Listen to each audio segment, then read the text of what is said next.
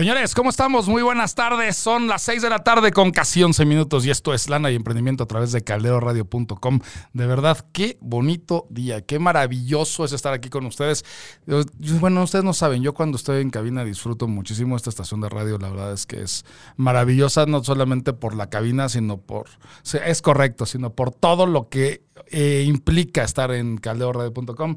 Es una maravilla de estación. Nuestro, nuestro productor, nuestro este, director, nuestro dueño del concepto, Juan Carlos Escalante, la verdad es que es un tipazo y la verdad es que yo ya llevo dos años de conocerte y cada día te quiero más y más, Juan Carlos. Te agradezco muchísimo. La verdad este, que podamos estar todos los jueves aquí en cabina, en Caldeo Radio. Y la verdad es que pues el día de hoy traemos Ay, ya empezaron a salir las estrellitas y empezó a salir el romance aquí. La verdad, qué, qué lástima que ninguno de los dos podamos consumar este, este es correcto, que podamos consumar esta relación tan bonita, porque de verdad sería de esas relaciones de verdad épicas, épicas sería, como Lois y Clark, como, ah, como Batman y Robin. pido ser Robin, pido ser Robin. y señores, ¿cómo están?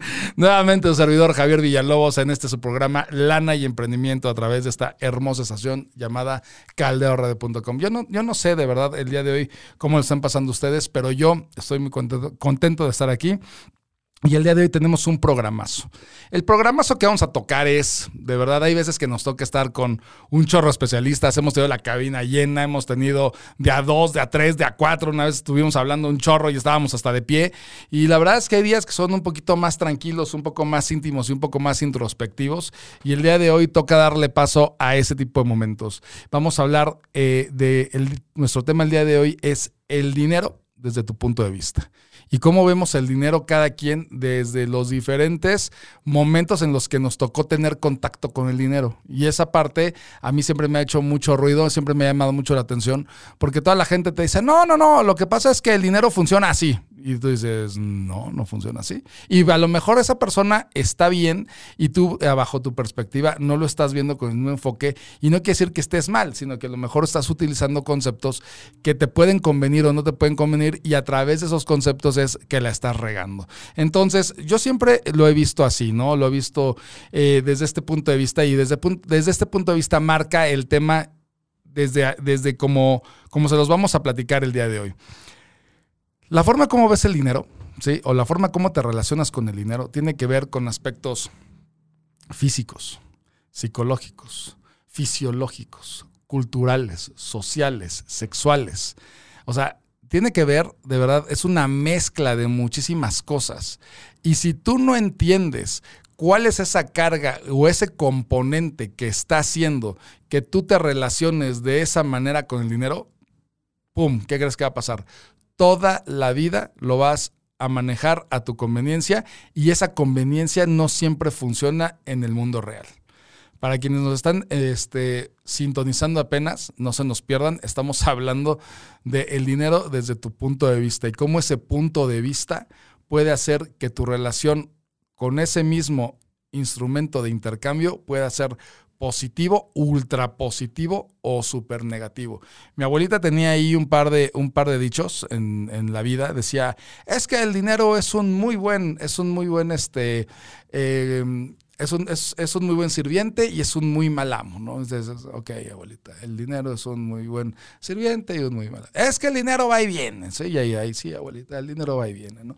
Entonces, de repente, o sea, te empiezan a aventar conceptos tus seres queridos, tus padres, tus hermanos, tu novia, tu novio, tu esposa, ¿sí? La gente a la que admiras, a la que respetas, inclusive hasta tus propios hijos. Y entonces tú te empiezas a formar una noción de cómo se debe utilizar, cómo se debe administrar y cómo se debe proyectar el dinero. Y la verdad es que no hay cosa más curiosa, ¿sí? Que existan todos estos componentes dentro de la manera en cómo utilizamos nuestra lana, porque ¿qué creen? Ahí es donde surgen los oportunistas, surgen las disque oportunidades, surgen todos estos temas de verdad donde tú dices, ah, ok, yo manejo mi dinero así y viene alguien que nunca ha utilizado dinero, que nunca se ha sabido relacionar con él, que nunca ha tenido contacto con una, una buena cultura o conciencia financiera y te dice, pero no te preocupes, yo te voy a enseñar y madre del cielo, ¿a qué voy con esto? A que el otro día me estaba, me estaba, este, encontrando una publicidad y sale una aplicación de un torito, de un torito y que se dedica a hacer trading. Y la verdad es que dices, órale, qué rudo que, este, que estén haciendo trading y que pues obviamente la gente a través de redes sociales diga, ah, qué padre, la tecnología funciona para muchísimas cosas, pero no funciona para el tema del ahorro a corto plazo, no funciona para el tema del ahorro a mediano plazo, no funciona para el tema del ahorro a largo plazo. Y salía esta aplicación del Torito donde estaban haciendo trading y sale un actor muy reconocido de Hollywood con una especie como de títere con de calcetín con la mano y entonces decía, es que lo más padre que te puede suceder ahorita es que a través de nuestra aplicación inviertas tu dinero. Y tú dices, ok. O sea, quiere decir que Alec Baldwin que es actor y que no es financiero, me va a decir cómo utilizar mi dinero. Digo, me parece interesante el concepto. ¿Por qué? Pues porque si yo voy al dentista, no pido que el cuate que me arregla el coche del taller mecánico me saque una muela. Para eso estudió mi dentista, para prevenir un infarto, para curar una caries, para poderme recetar medicamento, para muchas cosas, ¿sí? Pero, ¿qué creen? Que para el tema del ahorro y de la inversión siempre nos vamos o queremos utilizar los caminos sencillos, la parte fácil, la parte que a todos nos conviene y que nosotros con la cual nos sentimos cómodos. Y si de repente sale Alec Baldwin con un calcetín de moped y dice, "¿Sabes qué? Es que con nosotros invierte tu dinero." Tú te puedes tú te puedes poner a pensar ¿A qué está obedeciendo esta necesidad de yo mandar mi dinero a esta aplicación? Me di la tarea cuando sucedió esto de revisar la dichosa aplicación y sale, de hecho no sé si se los pueda mostrar, digo, eh, igual, igual y no se puede por, por los temas de, porque no le, no, no le envié a producción este, este, esta imagen, pero seguramente ustedes lo podrán ver aquí, aquí está en mi teléfono, y si no se alcance a ver, está este señor Alec Baldwin con su moped de, de calcetín, y ustedes lo pueden ver ahí. Y aquí abajito dice, ¿sí? Y es muy bonito, dice, esta plataforma con, con múltiples activos que permite invertir a largo plazo en acciones y criptoactivos, así como a corto plazo en activos a través de SFD, o sea que son fondos, son fondos de renta variable.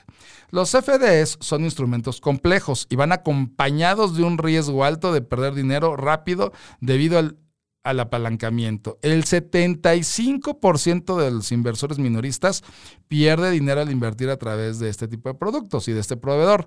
Debe considerar si comprende cómo funcionan los FDE y si puede permitirse asumir el alto riesgo de perder su dinero. O sea, te das cuenta, te das cuenta y, y tristemente vuelve a ser una aplicación con letras chiquitas cuando todos en el sector financiero regulado, todos en el sector financiero que estamos comprometidos en esta materia, siempre hemos buscado que las letras chiquitas de un contrato no existan.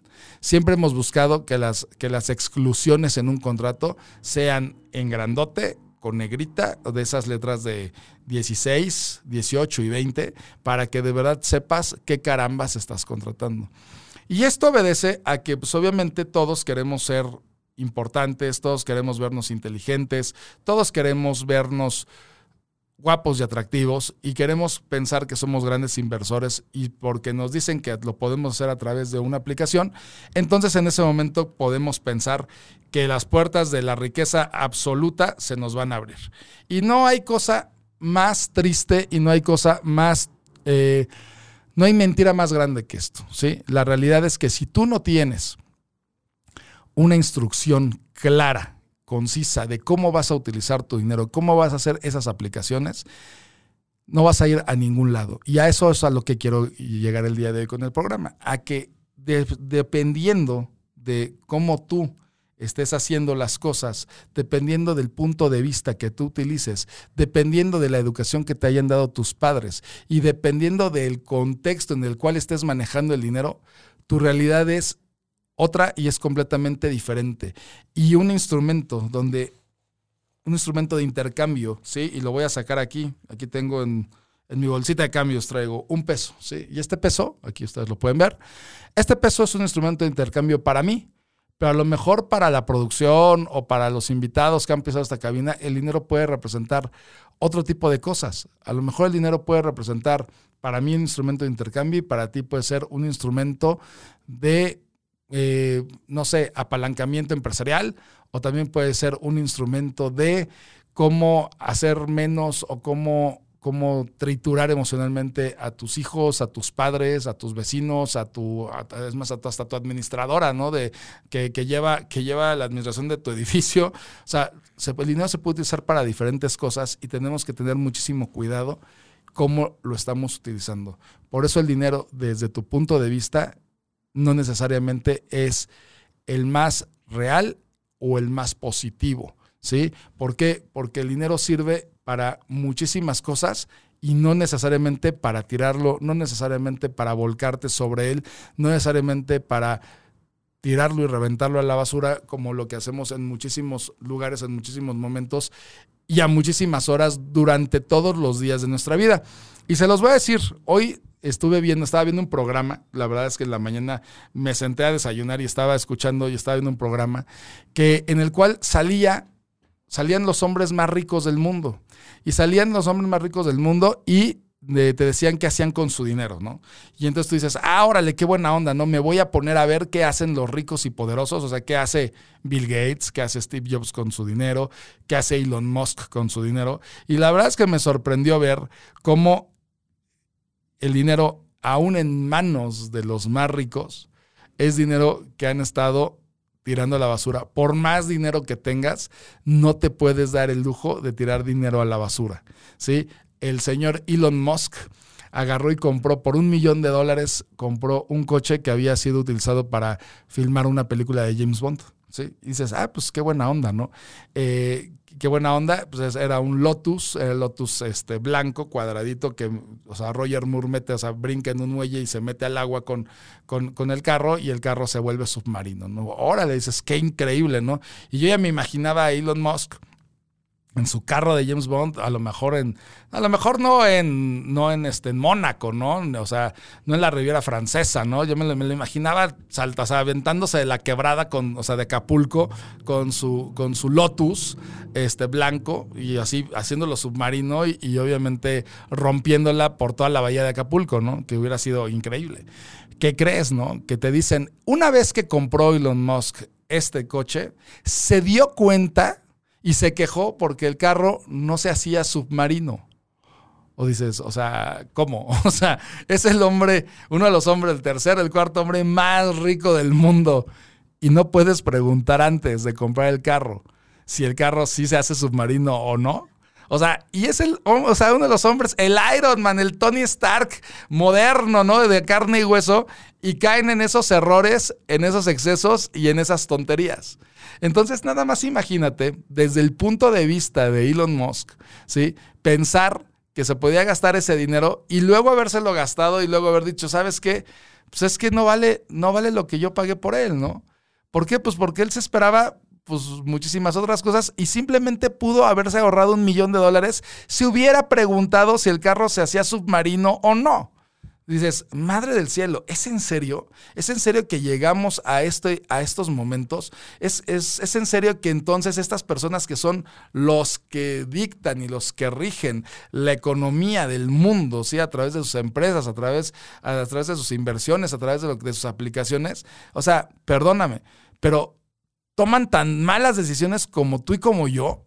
O sea, de verdad, o sea, son tan burros, de verdad, que toman esas malas decisiones estaba Bill Gates, o sea, pasamos al señor Bill Gates, ¿no? No, es que Bill Gates se compró un departamento y no sé qué, y carísimo. ¿Y cuánto es carísimo para el hombre que tiene 3 mil, 4 mil millones de dólares, ¿no? Vale 48 millones de dólares.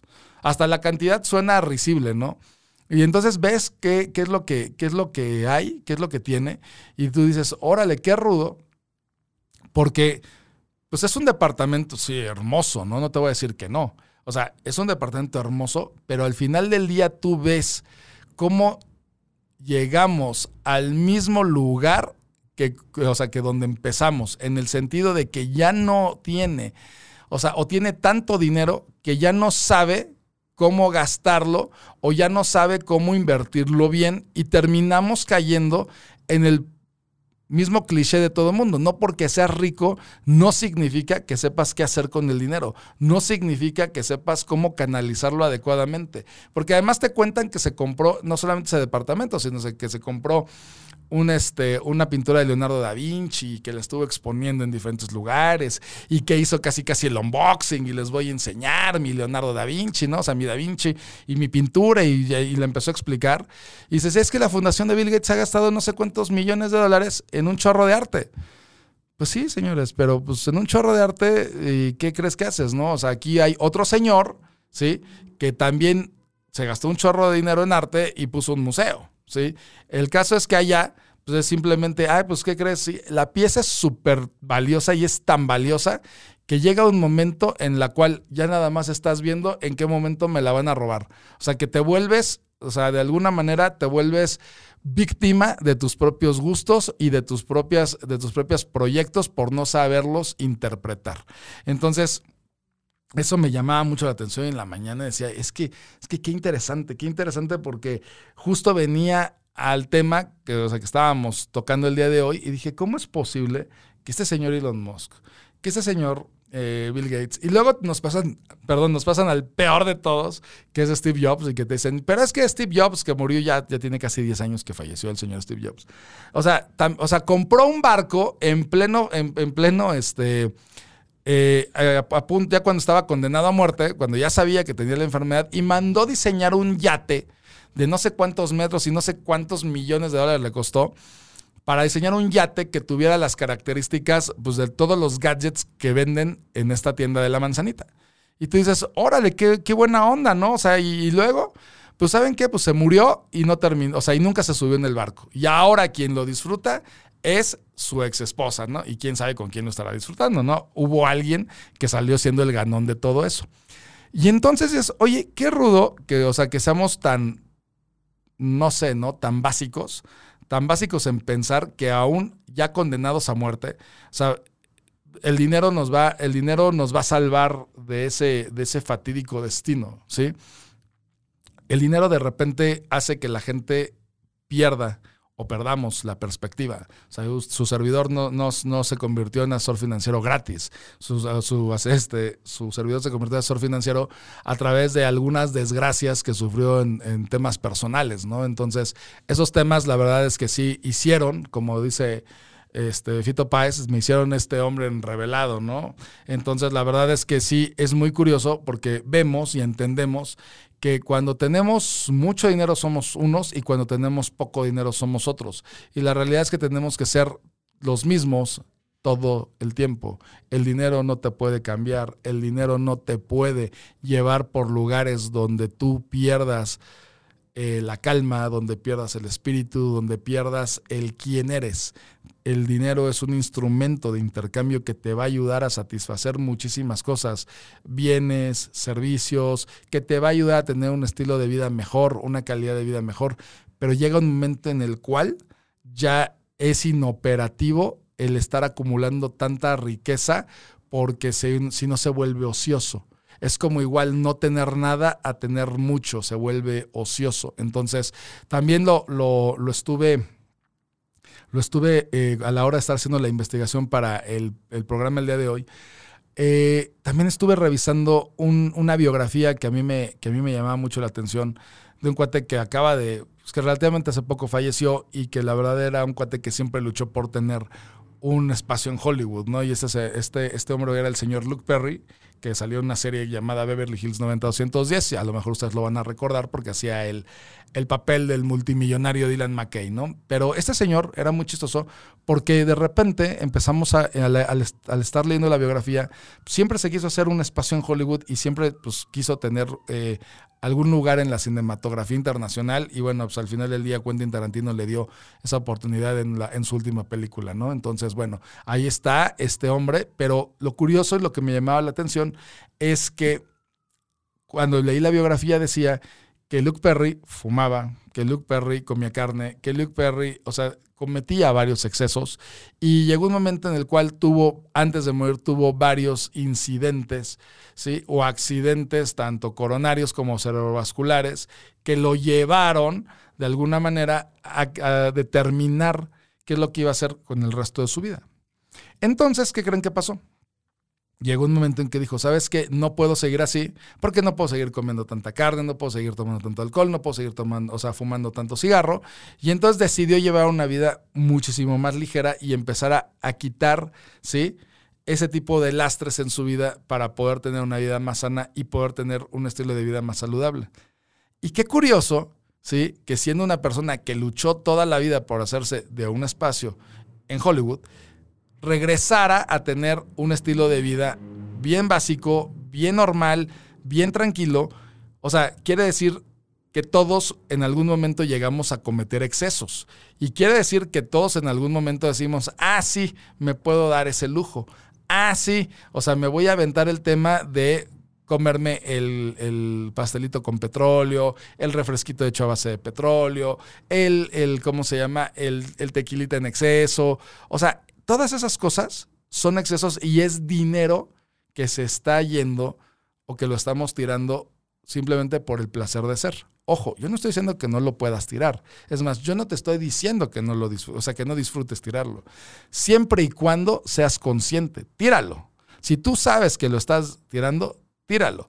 Pero simplemente entiende, ¿sí? Simplemente entiende que lo estás tirando y que a lo mejor ese recurso es muy probable que ya no regrese. Entonces te digo, el dinero desde tu punto de vista, ¿sí? De, ah, es que me merezco este pastelito, ah, me merezco este traguito, ah, me merezco estas vacaciones, ah, me merezco y me merezco y me merezco, puede ser que sea contraproducente para el resto de proyectos que tú quieras financiar a mediano y largo plazo. Porque a corto plazo pues, lo estás financiando, te lo, estás tirando en la basura, te lo estás chupando, te lo estás comiendo, te, o sea, de verdad es, es, bien interesante porque cuando la gente me dice, es que no tengo dinero y la verdad es que el tema de la abundancia siempre ha sido un tema que no se identifica conmigo, yo siempre le digo, ¿cuánto pesas? Y me dice, no, pues es que tengo sobrepeso. Es correcto, tu abundancia está distribuida en otro lugar, ¿sí? O sea, tienes, sobre, o sea, tienes abundancia en otra parte del cuerpo. Entonces, es que no tengo, no tengo dinero, pero me doy la posibilidad de fumar todos los días.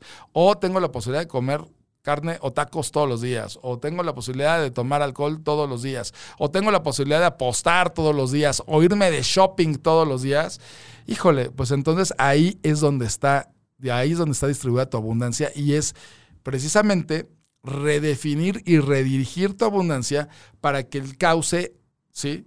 O sea, para que llegue a un lugar mejor, para que llegue a un lugar donde ese cauce sea positivo y no sea un cauce negativo que te esté atrayendo cada vez más y más problemas, ¿no? Esa parte, por ejemplo, a mí siempre me, me, me llevó muchísimo la atención porque muchísima gente se queja y dice, no, es que yo, yo, este, yo nunca tengo dinero, pero te digo, los ves, los ves eh, con muchísimas carencias, pero también los ves tomando actitudes, tomando decisiones nocivas y negativas que traen consecuencias muy malas en forma económica o en materia económica para él y su, y su familia, ¿no? Y por eso les decía, el dinero desde tu punto de vista puede ser no el mejor punto de vista. ¿Sí? El dinero desde tu punto de vista puede estar lleno de cargas, de cargas psicológicas, de cargas emocionales, de cargas sexuales. ¿Y por qué lo decía al principio del programa? ¿Por qué, por qué, porque es un componente? Porque es un componente tan amplio, ¿sí? Porque el, el tema del dinero toda la vida lo hemos visto como algo aislado, como algo ajeno a nosotros. Y sí, es un tema ajeno a nosotros, pues porque obviamente es, un, es, es una herramienta, es un elemento que no está incorporado a nuestro cuerpo, ¿no? O sea, es un, es un, es un instrumento ajeno a nosotros, pero es un instrumento que nos acompaña todos los días, que nos acompaña todo el tiempo. Entonces, sí nosotros tenemos la, la obligación y la responsabilidad de saber, ¿sí? utilizar esta herramienta. Es como si yo fuera carpintero y trajera en mi cinturón de carpintería trajera mi martillo, trajera mis pinzas, trajera, no sé, ¿no? Inclusive hasta hay gente que se llega a poner hasta un serrucho atrás, ¿no? O sea, y, y también es válido, ¿no? ¿Qué pasaría que yo fuera por la vida utilizando el martillo para golpearle en la cabeza a la gente con el martillo y a lo mejor hasta llego a matar a alguien, ¿no? Sabes que es una herramienta que se utiliza para ciertas cosas y tú la estás utilizando para otro fin. Igual el serrucho, ¿no? ¿Sabes qué? O sea, yo agarro mi, agarro mi sierra y empiezo a cortar manos, ¿no? O dedos por todos lados, ¿no? Tampoco funciona de esa manera. El serrucho, las pinzas, el, el, ¿cómo se llama? el martillo, tienen una función muy especial y es la de construir, no la de destruir. Lo mismo le pasa al dinero. El dinero tiene, en, o sea, en sí mismo tiene el fin de construir y de intercambiar cosas, en esencia, cosas por un valor mayor al que vale esa moneda, ese billete o ese documento, ¿sí? Ojo aquí, aquí a lo mejor vamos a empezar a romper paradigmas porque este concepto desde que lo trajimos a Caldeo Radio ha sido motivo de que, bueno, de que mucha gente de brinque, porque la gente está acostumbrada en este país a decir, ah, pues igual tiro, tiro el dinero, ¿no? Y esto, y esto siempre lo hemos acuñado, bueno, desde que lo acuñamos en, en la estación, tenía una razón y tenía un motivo. No sé si te ha pasado que hay gente que no le gusta recibir monedas de, baja denominación, ¿sí? Monedas, moneditas de 10, 20, 50 centavos, cuando se las dan, hay gente que las tira, ¿sí?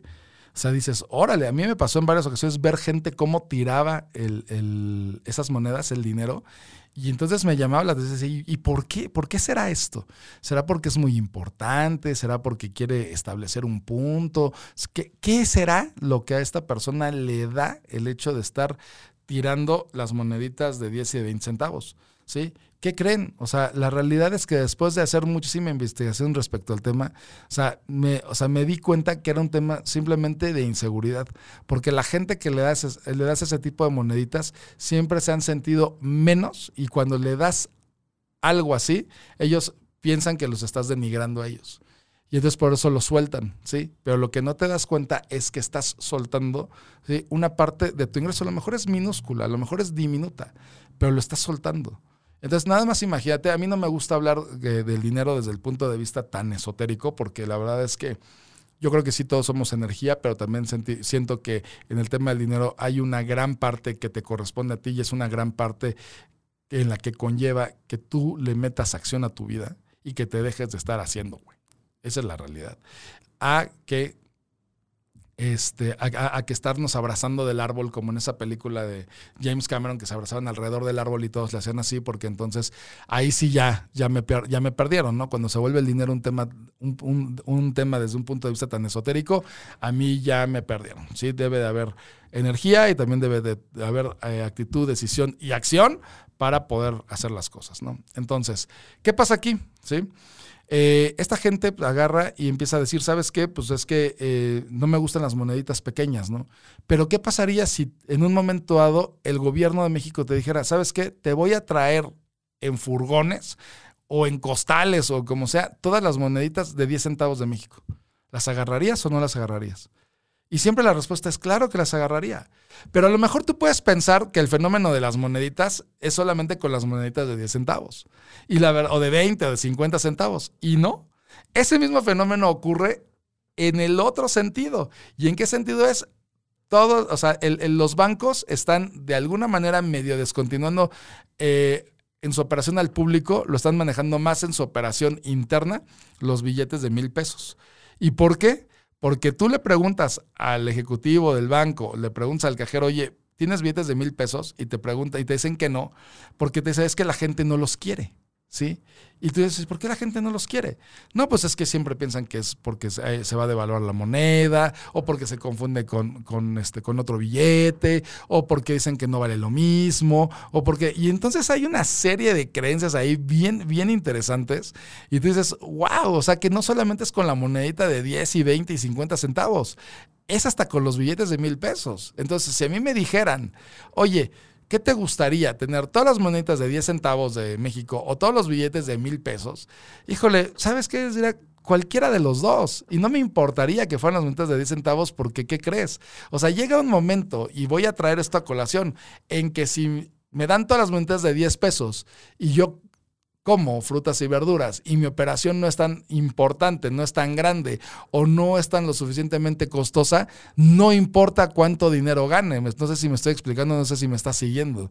Llega un momento en que tu vida está resuelta. Y está resuelta, ¿por qué? Porque sabes qué comer, porque sabes qué tomar, porque sabes cómo vivir, porque sabes cómo administrarte y sabes cómo proyectar el recurso para que ese dinero nunca te abandone. Y se vuelve un círculo, o sea, virtuosísimo, ¿sí? En el cual tú dices, ¿sabes qué? toda la vida voy a tener dinero, toda la vida me va a acompañar el dinero porque no tengo el lastre de la venta nocturna, no tengo el lastre del buen fin, no tengo el lastre de la presión social de quedar bien con mi abuelita o no tengo el lastre de tener el automóvil sobre el cual yo pago impuestos sobre impuestos sobre impuestos sobre impuestos para impresionar a una chava que ni bien le caigo, ¿sí? No tengo ninguna, ninguna presión. No tengo nada, nada que me esté jalando para que yo utilice mal mis recursos económicos. Y la verdad es que esto, de verdad, cuando, cuando lo estuve viendo hoy en la mañana, es, es que, o sea, qué curioso que llegando al punto de estos chicos, que no son tan chicos y que, y que tampoco son tan grandes, porque Bill Gates eh, tiene 60 años, 65 años, una cosa así me parece, 65. Dices, o sea, quiere decir que estos señores toda la vida van a estar, ¿sí? Van a estar eh, de alguna manera peleándose, ¿sí? O queriendo alcanzar más cosas. Y cuando ellos al final del día fallezcan, yo, no, yo nunca he visto, o sea, de verdad, que todos los días digas, ay, es que Leonardo da Vinci tiene que, o sea, si hay esculturas, hay estatuas, hay calles, hay escuelas llamadas Leonardo da Vinci, ¿no? Este, pero la verdad es que son nombres que por más grandes que sean, también pasan a la posteridad. También dejan de ser vigentes, también dejan de estar eh, presentes. Y otras personas entran y otras personas le entran al quite y otras personas se abren paso. Y a veces te digo, estamos persiguiendo cosas materiales todo el tiempo, todo el tiempo, todo el tiempo, endeudándonos, comprándonos la última tele, comprándonos la última, eh, no sé, la última consola, comprándonos el último reloj, el último dispositivo móvil y todo, ¿y cómo se la canción? Y, todo para qué, así, así, y todo para qué. ¿Y todo para qué? Para, para nada.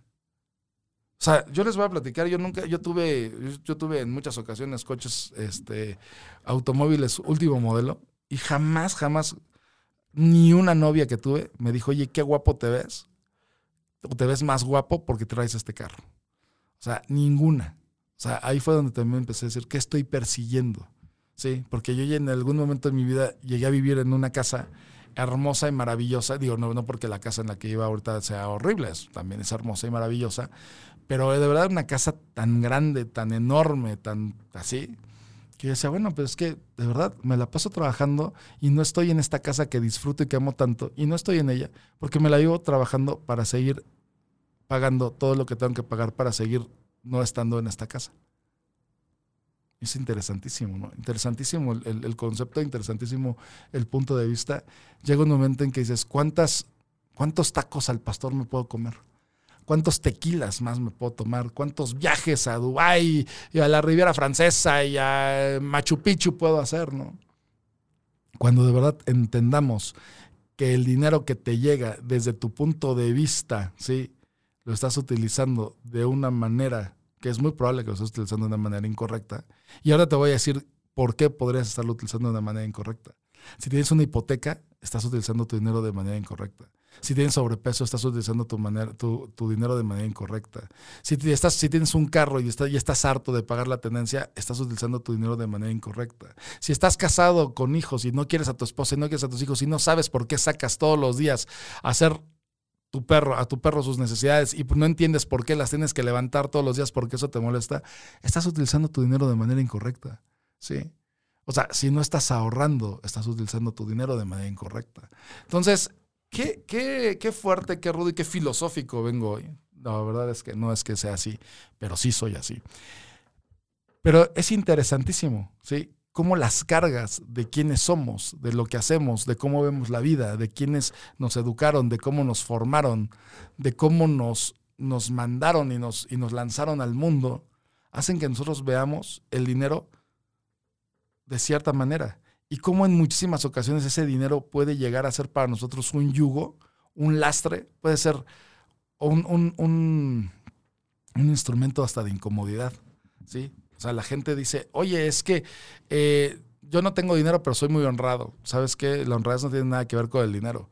O sea, la honradez es poder cerrar un negocio multimillonario, poderlo poner sobre la mesa y decir, ¿saben qué, señores? Cada quien agarre su, parte y, este, ¿y cómo se llama? Y yo agarro la mía y que esté, las, y que esté distribuido de manera equitativa. Eso es honradez. Honradez es poderle decir a alguien al, al, que le debes dinero después de 10 años o 5 años o 2 años o 3 meses. Sabes que aquí tengo el dinero para pagarte. ¿Sí? O sea, eso es honradez. ¿Sí? Honradez es decir, ¿sabes qué? Hoy no necesito esto, hoy no necesito comprar esto, hoy no necesito corretear esto. Ojo, no estoy diciendo que no que no persigamos cosas. No estoy diciendo que no nos guste la vida bonita. No estoy diciendo que no nos guste hacer más cosas con, con, nuestra operación y tener más, más, este, más dinero para poder alcanzar otros objetivos y ser más felices. No estoy diciendo que eso no se vale. Claro que se vale.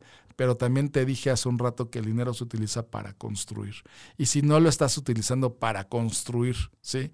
Algo grande en tu vida, en tus hijos, en tu operación, si no estás llegando a través de tu empresa a otras personas y estás haciendo que la vida de esas personas cambie a través de lo que tú haces, estás utilizando mal tu dinero. Y la verdad es que sí me gustaría, y yo a mí me gustaría que de verdad pudieras entender todo esto para que el día de mañana tu proyección económica y financiera sea diferente. Porque, ¿qué crees? El dinero es una, herramienta que te tiene y que te va a acompañar o no te va a acompañar todos los días de tu vida y tú decides si quieres que te acompañe o si no quieres que te acompañe. Si repelas del dinero, el dinero lo que va a hacer es exactamente, se va a ir. Pero si tú utilizas al dinero como un amigo, si utilizas al dinero como un aliado y si decides reconciliarte con estos temas económicos, la verdad es que el dinero te va a ayudar a construir muchísimas otras cosas. Sí, de repente ves gente en la Ciudad de México, en Monterrey, en Guadalajara, y saludo a todos nuestros amigos de todos lados. Eh, la verdad es que ves a muchísima gente correteando y persiguiendo y dices, es que, este, y lo ves en redes sociales, ¿no? O sea, yo les digo, este, vendedores crossfiteros, porque de verdad, o sea, tú los ves y es que hoy vamos a hacer un millón de dólares, ¿no? Y es que como en esa película espantosa del Lobo de Wall Street, que donde da casi, casi, este, bueno, vamos a hacer millones y millones para tirarlos. Toda esa gente que, se dedicaba a este tipo de temas con esta gente de Jordan Belfort, el día de, al día de hoy no tienen, un, o sea, no tienen unas finanzas sanas, no tienen finanzas lógicas, no tienen finanzas inteligentes, ¿sí? Simplemente están viviendo en el día a día para poder salir adelante. Y lo que tú tienes que hacer es volverte lo suficientemente asertivo. Y por asertivo me refiero a que puedas tomar buenas decisiones, no decisiones tomadas con el estómago, no decisiones tomadas con la emoción, sino decisiones tomadas con la cabeza y decisiones pensadas y razonadas para que el día en que venga, ahora sí, el dinero fuerte, en ese momento sepas qué hacer con él. Esto también me lleva a una plática que tuve hace algún tiempo y fue de la manera más extraña del mundo porque fue en una fiesta de una amiga que ni siquiera a la cual yo estaba invitado, pero me, pidieron que me quedara. O sea, fue una cosa muy rara, ¿no? Pero fue la fiesta de una amiga, yo iba con otra amiga y ya nos, o sea, cuando me enteré que había una fiesta, dije, ¿saben qué? Pues es una fiesta y yo la verdad es que a mí no me invitaron y pues me retiro. Y me dijo, no, no, no, quédate porque le va a dar mucho gusto, no sé qué, bla, bla. Era una amiga que no veía hace muchísimos años. Y entonces la amiga de la amiga me empieza, a platicar conmigo y me dice, y es que tú sabes por qué hay tan pocos multimillonarios en el mundo. No es una casualidad que haya tan pocos multimillonarios en el mundo. Y eso fue una, una plática que a, mí me, hizo muchísimo sentido porque esa pregunta hace unos 5 o 6 años ya me había yo hecho esa pregunta, ¿no? ¿Por qué hay tan pocos multimillonarios, ¿no? Y obviamente hay una razón y es porque este sistema lo que hace es impulsar a la gente que sí utiliza bien sus recursos. La gente que no utiliza bien sus recursos es gente que se la vive pagando muchísimas cosas, sí, que no tienen sentido. O sea, pantallas, pantallas de este, pantallas de LED, eh, ¿cómo se llama? Eh, que se echan a perder eh, al no sé cuánto tiempo y por eso cada buen fin tienes que salir a comprar una pantalla nueva, que se me hace la tontería más grande cuando una pantalla tiene una vigencia y tiene una vida útil de aproximadamente 10 a 12 años, dependiendo de cómo la utilices, ¿sí? Pero ¿qué crees? ¿Sí? Lo mismo pasa con los dispositivos. Entonces, ahorita ya sacaron el, el, este, ¿cómo se llama? El teléfono de la manzanita número 12. ¿Y tú, qué, ¿Y tú qué haces? Sales directo a comprar porque cada vez que hay más tecnología, cada vez es más cara, ¿no? dices, wow, o sea, qué, qué, qué felicidad. Es una herramienta más para que yo siga endeudado. Y entonces ves, pues que ahora antes un celular te costaba Cuando era caro, ¿eh? o sea, en mi, en mi época un celular ya te costaba 600, 800 pesos un celular, ¿no? Y era carísimo. Y ahora con la mano en la cintura te dicen que el dichoso celular cuesta 40 mil pesos. ¿Sabes cuánto puedes, qué puedes hacer con 40 mil pesos? Te voy a poner el ejemplo. Steve Madden, Steve Madden, el dueño del imperio de zapatos de Steve Madden, o sea, hizo su empresa, la fundó con 1.100 dólares, o sea, y es el equivalente a 22 mil pesos. Entonces, nada más imagínate tú qué podrás estar haciendo con 40 mil, ¿sí? O sea, es, básicamente es el doble del dinero que lo que Steve Madden utilizó para formar su empresa, una empresa mega multimillonaria el día de hoy. ¿Y qué crees? O sea, no lo estás haciendo porque es mejor comprar artículos obsoletos, porque el momento en que lo saques de la tienda, de la tienda donde tú lo vas a ir a adquirir y que nadie te va a hacer ni bombo ni platillo, porque hasta pareciera que los asesores de la tienda de la manzanita te hacen el favor de, de voltearte a ver. Cuando sales con tu, con tu dichoso teléfono, o sea, en ese momento perdió el 35% de su valor. Uy, qué hermoso, ¿no? Qué hermoso, qué, qué maravillosa tendencia, ¿no? La tendencia de comprar artículos que no me llevan hacia ningún lado más que al pensar que estoy en el último grito de la moda. Quiere decir que me estás vendiendo una vez más un producto obsoleto, un producto fuera de, de, toda realidad, de fuera de todo contexto, en un mundo que no es aplicable. Vas a decir, sí, pero es lo último en tecnología. Sí, ahorita. Porque cuando sacaron el, el, el teléfono de la manzanita número 11, ¿qué crees? O sea, de eso tiene año y medio. Y era la novedad. Y ahorita van a estar saliendo 11, 12. Y también es increíble cómo la gente te dice, ¿sabes qué? Es que trae una cámara de mayor resolución. Caramba. O sea, sí, todo en la vida de los celulares o sea, la respuesta del que te quiere, de que quiere justificar por qué tiró 40 mil pesos en un teléfono, te dice que porque la cámara es más potente. Y ni fotos sabe sacar. Es como aquel dueño del perro que pide tener un viejo pastor inglés con pedigrí, campeón, de madre, de madre campeona, de padre campeón, y no sé qué, bla, bla, bla. Y el cuate es un naco que deja la popó de su perro tirada en la calle. ¿Sí? Es exactamente igual de tonto, es exactamente igual de estúpido, es exactamente igual, es exactamente lo mismo. ¿sí? Entonces, ¿qué hacemos? Bajo tu contexto y bajo tu punto de vista, ese dinero está mal empleado. Aunque sea tu contexto y aunque sea tu punto de vista. Y ojo, el dinero desde tu punto de vista. Y si desde tu punto de vista eh, te está pasando todo lo que ya te dije, que necesitas el último teléfono de la manzanita, que necesitas pagar sobreprecios sobre un, este, un automóvil que ya no tienes por qué estar pagando tanto, tanto impuesto y lo sigues pagando. Si estás pagando sobre matrimonios, relaciones, sobre muchísimas cosas que también son nocivas para ti, estás utilizando mal tu dinero. Y yo te invito a que dejes de utilizar mal tu dinero y que lo empieces a utilizar de una manera correcta. Señores, el día de hoy estamos regalando, porque ya estamos empezando a erradicar la cuesta de enero Estamos regalando cinco asesorías a las personas que nos contacten al 55 21 43 6906, 55 21 43 6906 y me digan, Javier, te escuché en caldeoradio.com y yo quiero que me asesores, yo quiero saber cómo puedo dejar de, tirar mi dinero a la basura y cómo puedo hacer que mi dinero rinda más. Nosotros les podemos dar una asesoría completamente gratis. Obviamente vamos a seguir todos los protocolos de sana distancia, pero vamos a estar a sus órdenes de su completa disposición. Recuerden, ¿sí? El dinero desde tu punto de vista puede ser un gran aliado o desde tu punto de vista puede ser de verdad un gran enemigo. Y lo que nosotros buscamos es que todos ustedes tengan finanzas sanas, lógicas e inteligentes. Así que bueno, pues señores, eh, no me queda muchísimo más tiempo. lo único que me queda es darle las gracias de verdad a todos nuestros amigos que nos están escuchando, a toda la gente que ha estado acompañándonos a lo largo de todo este, de todo este trayecto de, de lana de emprendimiento a través de caldeoradio.com. Y pues bueno, vamos a seguir, vamos a seguir dándole porque lo que buscamos en esta estación de radio es llenarlos de buenos conceptos financieros y de que por fin y de una vez erradiquemos la dichosa cuesta de enero para que todos podamos tener finanzas sanas, lógicas e inteligentes. Señores, me despido, los dejo con el señor Ángel de esa, con A Tu Salud. Y bueno, son las 6.56 de la tarde y yo soy Javier Villalobos y esto fue Lana y Emprendimiento a través de calorradio.com. Que pasen todos ustedes muy buenas noches.